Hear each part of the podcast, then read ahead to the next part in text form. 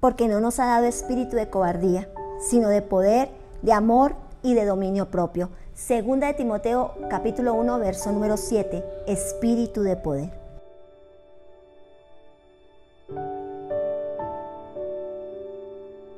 Eh, recuerdo una anécdota muy especial, bueno, no tan especial en mi vida, demasiado ah, un poco difícil. La verdad es que eh, llegué, llegamos a la casa de una persona, una finca, eh, para visitarles. Y lo primero que nos encontramos fueron tremendos perros cuidanderos de aquella finca. Creo que era una raza que se llama Rottweiler, si no estoy mal. Ellos mostraban sus super dientes y si hay algo a lo que yo tengo mucho, mucho miedo es a los perros eh, de esta raza y de algunas razas que son eh, llamadas de repente como agresivas. Y lo único que me separaba de ellos era una cerca, una cerca muy delgada para mí, para el momento que estaba viviendo, una cerca muy delgada. Iba con Ricardo, así que enseguida me hice hacia la parte de atrás de él y lo puse al frente de él como parapeto, como quien dice, ¿quiere morder? Primero él. Eh, una actitud un poco egoísta, pero definitivamente una actitud que mostraba mi temor. Entonces salió el dueño de aquel lugar y nos dijo, tranquilos pastores, no se preocupen, porque si ellos lo intentan, les irá muy mal. Esa cerca que se ve tan inofensiva es una cerca que tiene energía eléctrica. Por lo tanto, serán electrocutados. Esto me hizo reflexionar de que muchas veces el temor actúa de esta forma. Trata de intimidarnos y nos muestra sus afilados colmillos, más cuando sabemos que el Señor está de nuestro lado.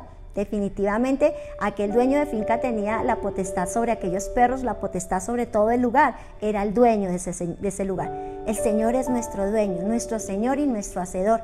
Y aquel momento de mi vida me hace recordar esto de espíritu de poder. Esto que hoy el Señor quiere que nosotros reflexionemos en las diferentes situaciones de nuestra vida, cuando esos perros furiosos ladran, cuando esos problemas que enfrentamos ladran, cuando aquellas cosas vienen para causarnos daño. Y uno de los mayores enemigos del espíritu de conquista es el espíritu de temor. Uno de los mayores... Eh, enemigos y adversarios será en nuestra vida el temor. El temor es el arma del adversario para matar los sueños. El temor se opone a la justicia divina. El temor es el mundo del ciego. El temor antecede a la frustración.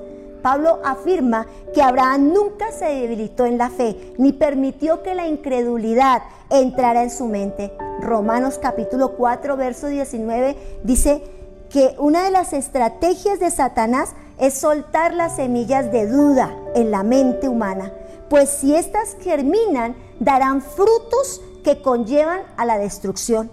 Renuncia hoy, renunciemos hoy al espíritu de temor, que ha robado nuestra fuerza a la conquista, que ha robado nuestra fuerza para ganar, arrebatar y recibir lo que nos pertenece. Y hoy recibe el espíritu de poder, de amor y de dominio propio, porque el Señor no te ha dado espíritu de temor ni de cobardía. Hoy en el nombre poderoso de Jesús de Nazaret tomamos la palabra. Y yo no sé qué cosas están pasando en la vida de mis hermanos. Yo no sé qué cosas los están amedrantando. Qué afilados colmillos están mostrando en su vida. Qué perros Padre de la Gloria, están rodeando sus vidas, sus conquistas, Señor. Pero yo sí sé que sé que tú eres Dios todopoderoso, que tú no nos has dado espíritu de cobardía, sino que tú nos has dado espíritu de poder, de amor y de dominio propio. Y una vez más lo impartimos sobre tus hijos para ganancia, para conquista, para avance.